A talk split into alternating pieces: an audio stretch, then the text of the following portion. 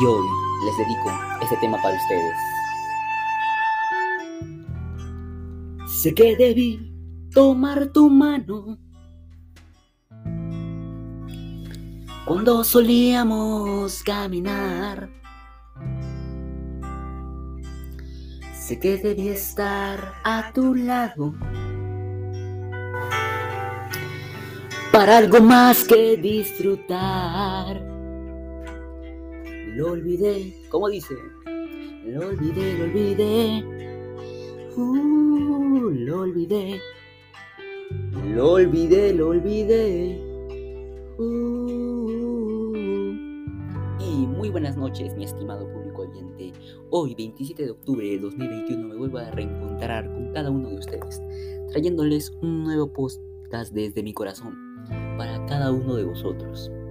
En este tema trataremos algo muy importante, algo que nos concierne a todos y a cada ser humano que habita, que es el autoestima y el autoconcepto pero sobre todo la importancia que causa en cada ser humano y qué de fundamental tiene el autoestima y el autoconcepto.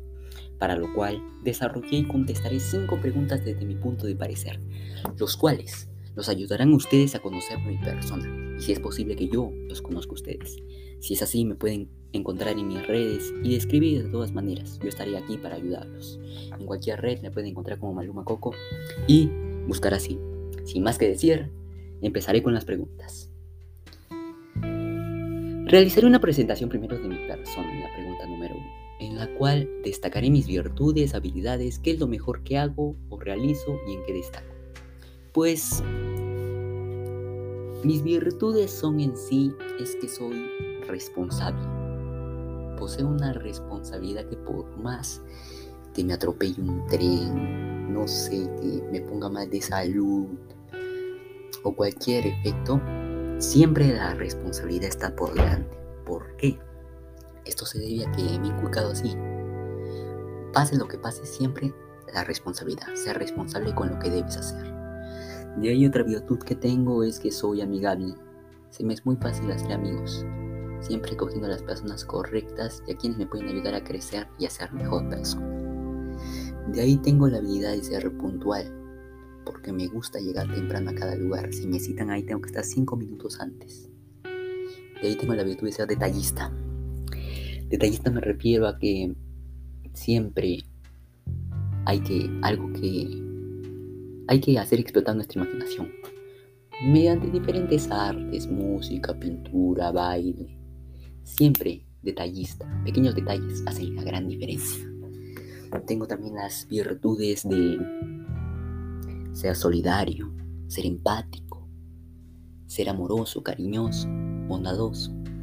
Las habilidades que poseo, pues sé tocar instrumentos como la guitarra, sé cantar, sé tocar el piano. De ahí este sé bailar casi todo tipo de géneros, entre todos salsa, bachata, reggaetón, cumbia, merengue. Eso en sí. De ahí este, sé pintar, sé decorar. Mm, ¿Qué más? Sé jugar básquet. Mm, y soy disciplinado en el deporte. Porque cuando lo comienzo, me gusta terminarlo. Y me gusta dar cada vez más de mí. Hay obstáculos que se presentan, pero siempre uno tras otro. ¿Qué es lo mejor que hago? Lo mejor que hago en sí es y responsabilidades, porque ahí demuestro el énfasis y la actitud que le pongo a cada cosa que realizo, sobre todo en el colegio.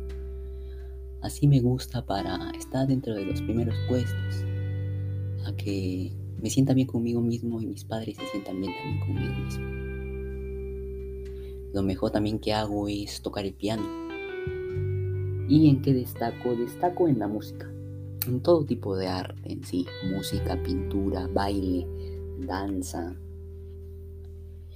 Y pues eso es lo, que me hace, esa es la presentación de mi persona. De ahí, este, pues, pasaremos a la pregunta número 2. ¿En qué te gustaría mejorar o trabajar para, con tu persona para sentirte mejor? Pues me gustaría trabajar en, en mi tipo de genio. ¿Por qué? Porque me considero una persona muy impaciente, que siempre debe querer las cosas rápido y es cierto que cada cosa requiere su momento necesito trabajar en mi paciencia. También necesito mejorar en... A veces soy muy, muy engreído. ¿En qué es eso? En que, no sé, me he acostumbrado a que lo que yo diga se deba hacer. Y eso lo he mejorado bastante, pero siento aún que hay que mejorar. De ahí, este, ¿qué más podría mejorar? Podría mejorar mi, mi forma de estudio, sea más perseverante en el estudio. Y me gustaría mejorar también en, en mi manera de ayudar a los demás. Porque he visto cómo las personas sufren por salud o por problemas económicos y me gustaría hacer algo. También me gustaría trabajar en mis personas, en mi... hacer deporte. Yo a veces hago deporte, sí, más que todo calistenia, que es ejercicio compuesto de tu propio peso y me va bien, pero siempre hay que pasar al siguiente nivel. Siguiente pregunta. Cuando realizas un trabajo o actividad, ¿cómo te sientes? En sí yo me siento, depende del trabajo. ¿Por qué? Porque hay trabajos en los cuales doy todo de mí y me siento bien. Pero a profesores dicen que faltaron ciertos datos y me bajonea. Pero como hay profesores de que doy todo de mí, siempre en todo trabajo doy todo de mí, y ahí es como me siento bien, me felicita o me pone una buena nota. Y ahí se da cuenta de que te valió la pena el esfuerzo. Y a la siguiente te quieres esforzar más y más. Y eso hace que te sientas cada vez mejor. Siguiente pregunta. ¿Qué te dicen tus seres queridos o tu entorno al respecto a un buen trabajo? O, o lo contrario. Pues mis seres queridos me dicen que cuando hago un buen trabajo, me felicitan. Me felicitan, este, en el caso de mis hermanas soy un ejemplo a seguir porque soy algo de perseverancia, una responsabilidad que cualquier persona no puede tener. Y eso es bueno. Mis papás me felicitan a cada rato por los logros que obtengo en el colegio. Y eso es bueno porque, porque te motiva a dar un paso más. Ah, en este caso la universidad, luego sacar un título, un bachillerato, maestría, doctorado, trabajar siempre tus seres queridos se van a sentir orgullosos por el buen trabajo que hagas. Si es lo contrario, pues mis papás lo que hacen es corregir. Mi papá, por ejemplo, una anécdota que les podría contar es que una vez que yo este saqué su carro, tenía pues cuánto, 12 años, y pues lo choqué y mi papá pues yo creí que se iba a molestar porque es normal, pero no me comprendió. Me dijo de que esa no era edad, debía enseñarte mucho más y después de ahí me enseñó. Pero me corrigió de una manera en la cual nosotros fuimos a arreglar el carro, a conseguir el repuesto y todo lo demás. Y eso es bueno. Siguiente pregunta. ¿Tú crees que la utilización de redes sociales ha afectado a la autoestima en las personas? Sí y no. Sí, porque si bien es cierto ahora, toda persona tiene las redes sociales a su disposición.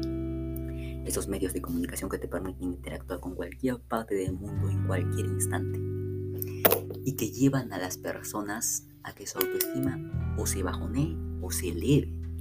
¿A qué me refiero con que se bajonee? Me refiero a que las personas, por ejemplo, suben una publicación y hay personas que, por ejemplo, rajan de ellas, si se diría así. Empiezan a hablar mal de, sí, de ellos y pues la persona se siente mal. Empieza a ver esos defectos que esas personas critican. Pero sin darse cuenta que el que está ha escrito ese mensaje también tiene un defecto. Todos tenemos defectos. Pero eso nos da el derecho de escribir en la red social de dicha persona. No. Está bien que no te agrade tal cosa, pero hay respeto. Y eso es lo que debe habitar primero. Pero por otro lado, las redes sociales han ayudado a que, por ejemplo, personas que eran tímidas, como quien te pongo el ejemplo, Dua Lipa, una cantante que era muy introvertida, Sin embargo, con la música logró desarrollar eso. ¿Por qué? Porque tenía un talento con la música. Las personas la motivaban, decían, canta súper bien, dale, dale más, dale más. Y eso la motivó para seguir adelante con su carrera. En las redes sociales es igual. Ponte una persona X, sube una publicación y las personas dicen que está guapa, que está linda. Así. La persona se, le sube el autoestima. Y eso la motiva a que esa persona es linda por dentro y por fuera. Siguiente pregunta, ¿qué crees que necesite tener una relación para ser sana? Lo que necesita tener una buena relación para ser sana en sí es buena comunicación, ya que en la comunicación se basa todo. Si no hay comunicación, la pareja empieza a separarse, o más que no se den. De ahí debe habitar siempre el respeto. Cada persona valore a su pareja tal y como es y no trate de adueñarse de ella. Siempre la confianza y la honestidad, para que así los dos se respeten y sean dignos de confianza. El apoyo, los dos se deben apoyar mutuamente, los miembros. Así, cuando tengan una familia, se apoyarán todos unos con otros. La justicia e igualdad es un equilibrio entre dar y recibir. Cuando esto no sucede, se produce una lucha de poder que destruye el vínculo amoroso. En sí, estas fueron las preguntas que realicé. Espero les hayan gustado. De verdad, fue un tema muy explayante que les he contado esto. Espero solo quede conmigo y con ustedes. Sin más que decirles, les agradezco y que pasen una increíble noche. Hasta luego.